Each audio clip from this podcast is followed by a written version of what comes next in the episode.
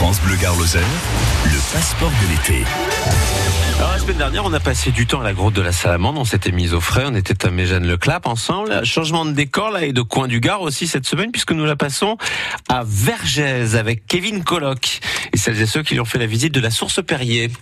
Et on est à quelques kilomètres de, de Vergès seulement, au, musée Perrier, là où la plus célèbre des boissons mondiales prend sa source. Et, avec nous, Marie qui va nous guider dans ces lieux.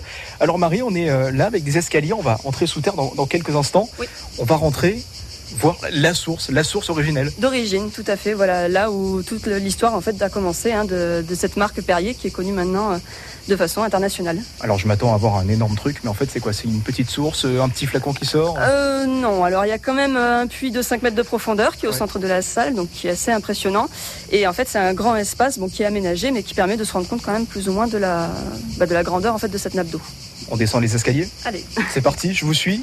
Ces escaliers qui nous mènent, alors c'est au cœur du musée Perrier, à, à quelques mètres évidemment, le plus simple, c'est de faire la visite pour être guidé, pour tout comprendre de ce musée, pour pouvoir accéder à ce lieu, puisqu'il est, il est fermé, il est verrouillé.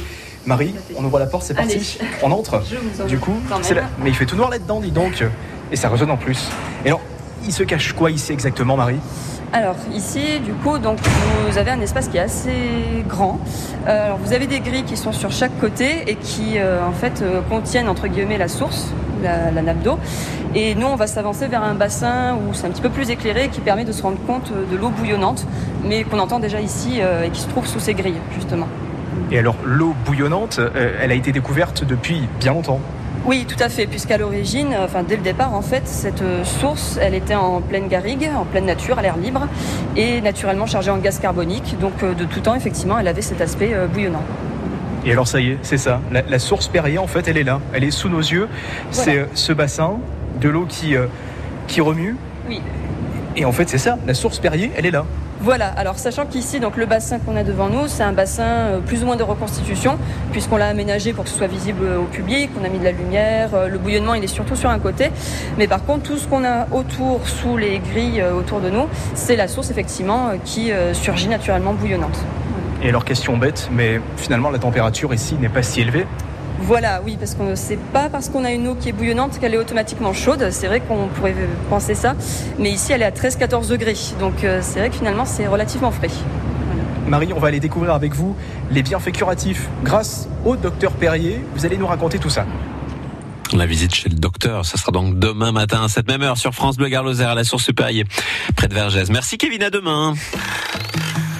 France Bleu Gare mon petit coin de paradis.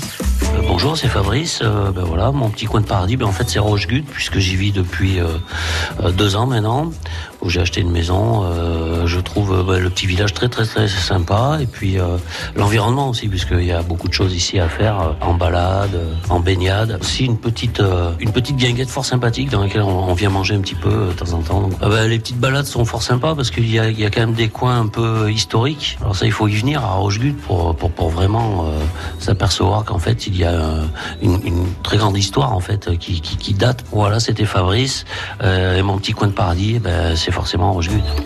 France Bleu Gare on partage tous les jours ensemble. Merci d'être avec nous. Bon matin, 6h29 sur France Bleu Garloser. Vous continuez bien sûr de nous indiquer le temps qu'il fait chez vous sur la page Facebook de France Bleu Garloser. Déjà 28 degrés dans certains quartiers de Nîmes. Et Raymond qui nous dit bonjour.